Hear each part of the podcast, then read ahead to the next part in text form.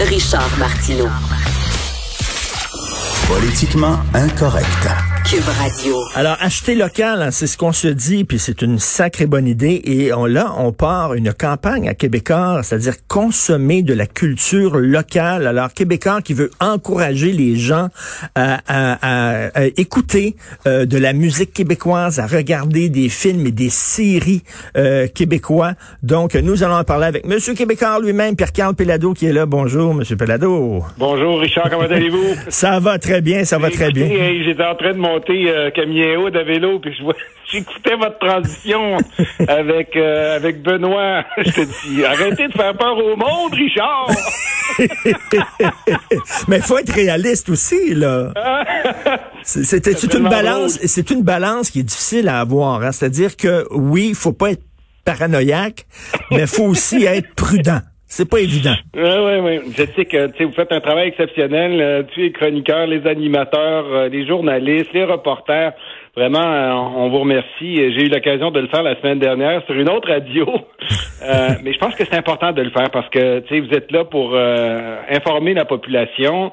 Et puis, si je pense qu'il y a un rôle extrêmement essentiel à l'heure actuelle de la part des médias, c'est justement de faire en sorte autour euh, de ce grand phénomène et cette triste situation que nous connaissons depuis les dernières semaines, même les derniers mois maintenant, que justement il y ait euh, donc euh, plusieurs personnes, des citoyens, des citoyennes comme vous, qui informiez le plus adéquatement possible la population. Merci Pierre Carl. Et, ben, j'ai des amis qui sont dans le milieu artistique, des amis humoristes et tout ça, qui trouvent ça extrêmement difficile, qui se retrouvent soudainement là, peuvent plus donner de show, personne dans les salles de spectacle, puis c'est pas demain la veille non plus. Là, on va déconfiner, mais je pense pas qu'on va réouvrir les salles de spectacle.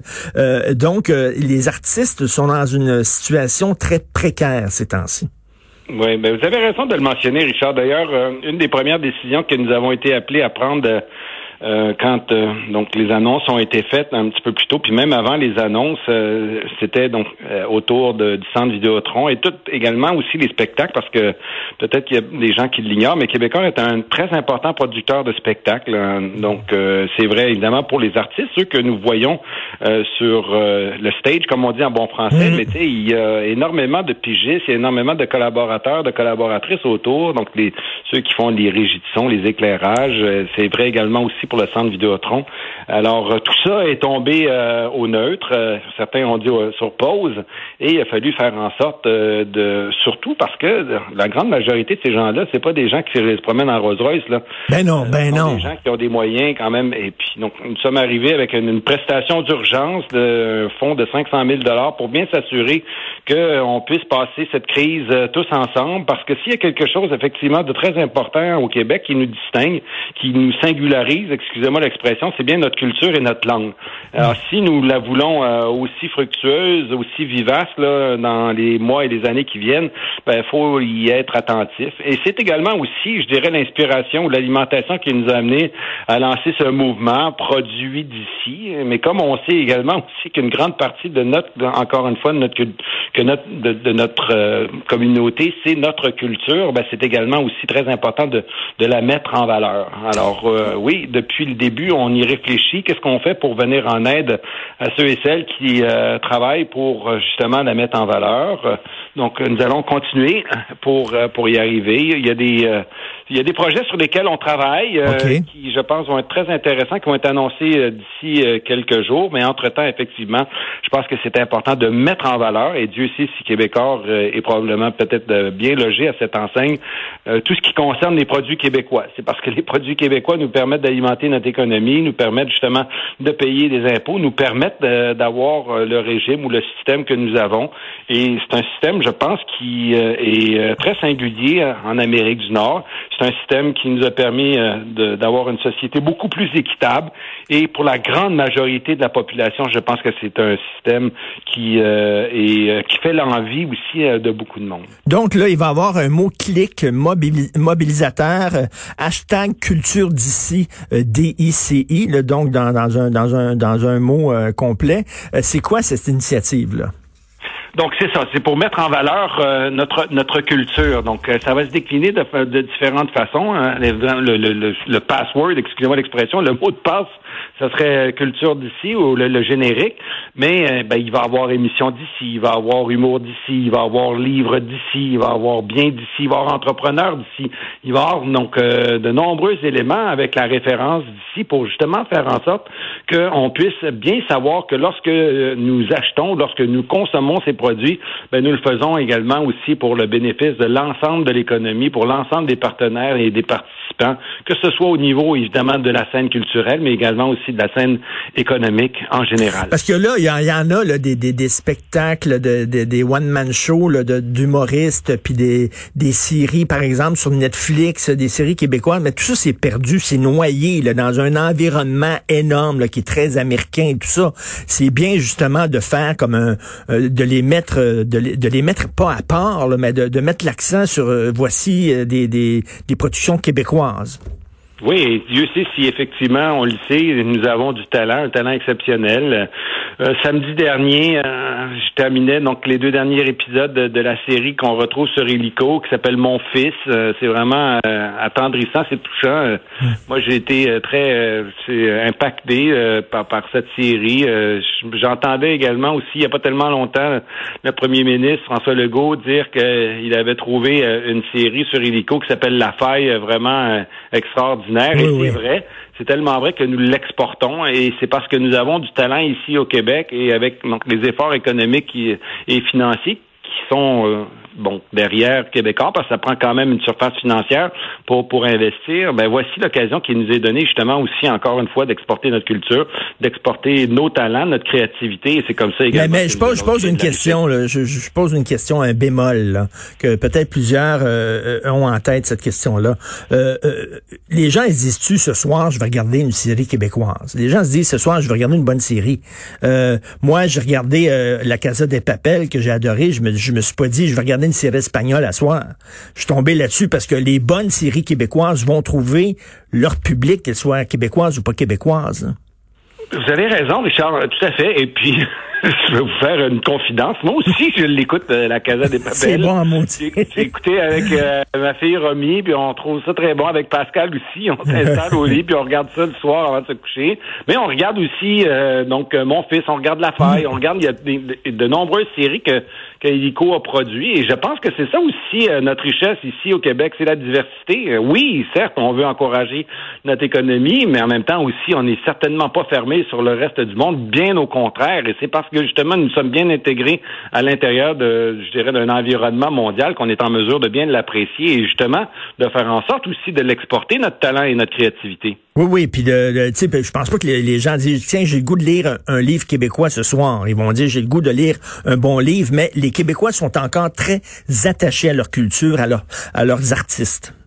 Oui, là, c'est sûr que je vais également aussi être le genre de prophète pour euh, mon, ma propre entreprise, mais c'est un peu mon rôle aussi.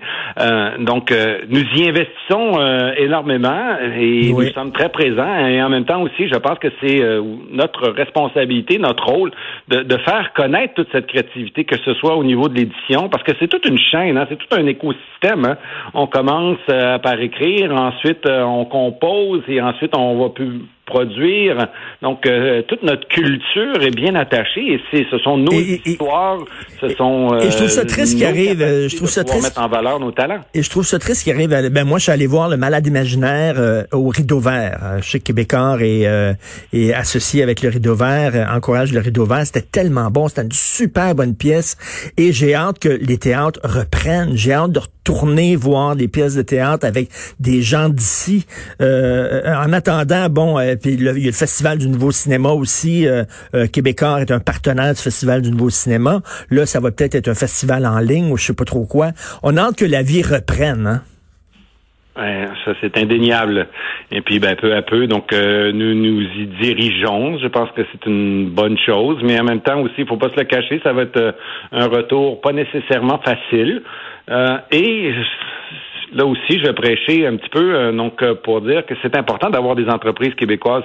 C'est important d'avoir justement un milieu économique euh, solide pour reconnaître cette sensibilité qui est la nôtre et de faire en sorte, comme vous l'avez mentionné, que des entreprises comme Québécois, mais uniquement pas uniquement Québécois, puissent être en mesure de, procurer un, soutien financier, euh, que ce soit euh, au Rideau Vert, au, théâtre, mais il y a le TNM, et elles sont nombreuses, nos institutions culturelles. Mais c'est parce qu'effectivement, on va avoir de plus en plus d'entreprises et puis qui vont pouvoir avoir une activité solide que nous allons être en mesure également aussi d'avoir des organismes comme ça qui vont financer ou vont continuer à financer notre culture et puis nos, nos, institutions. Et là, là, c'est le début d'une série d'annonces. Là, c'est une campagne de promotion. On le disait, hein, hashtag émission d'ici, hashtag production d'ici, euh, humour d'ici, livre d'ici, pour faire la promotion des produits québécois. Il va y avoir d'autres annonces. J'ai entendu des affaires entre les branches. Euh, je peux pas en parler, bien sûr, tout de suite, mais ça a l'air intéressant, maudit. Savez. C'est vraiment intéressant, moi. La, la, pandémie, euh, évidemment, a été pour euh, de très nombreuses activités, de très nombreuses entreprises, un moment de, de repos, de pause. Euh, mais chez nous, ça nous a donné également aussi, mais je pense que également pour les autres, bien que l'activité économique au sens strict du terme a peut-être euh, a été freinée, mais ça n'empêche pas, je dirais, donc les entrepreneurs, les dirigeants, les dirigeantes de faire en sorte justement de créer et de penser à de nouveaux projets. Et euh, c'est ce que nous avons fait. Nous avons travaillé euh, très fort. Nous avions déjà ces projets, mais là aujourd'hui, donc, je dirais que la situation nous a donné l'occasion d'y consacrer encore davantage d'énergie et puis de les accélérer. Et c'est Richard, euh, il y aura quelques annonces. Comme oui, oui, j'ai hâte, euh, j'ai hâte qu'on puisse, j'ai hâte qu'on puisse en parler. en terminant, en terminant, je peux-tu faire du people en terminant? Oui. Pascal, Pascal, euh, grossesse en temps de pandémie, est-ce qu'elle va accoucher bientôt? C'est quand? Oui, ben écoutez, Richard, tout se passe bien. Pascal est bien à la maison, évidemment elle est très attentive euh, et puis euh, donc elle prend toutes les mesures sanitaires euh, nécessaires. Ça va être quoi un accouchement dans une piscine dans le salon que vous allez monter dans le salon ou quoi? Non non non, ça va se passer à Sainte-Justine. OK.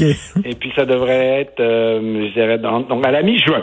Donc, euh, entre-temps, effectivement, si tout se passe bien, euh, ça devrait peut-être encore euh, davantage s'améliorer, on le souhaite. Et puis, en tout cas, ça un, beau moment pour Pascal et moi. Une autre belle annonce. Merci beaucoup. Ben, bonne, bonne, bonne grossesse et bon confinement. merci à toute l'équipe de Cube. Merci, Pierre-Carl. Au revoir.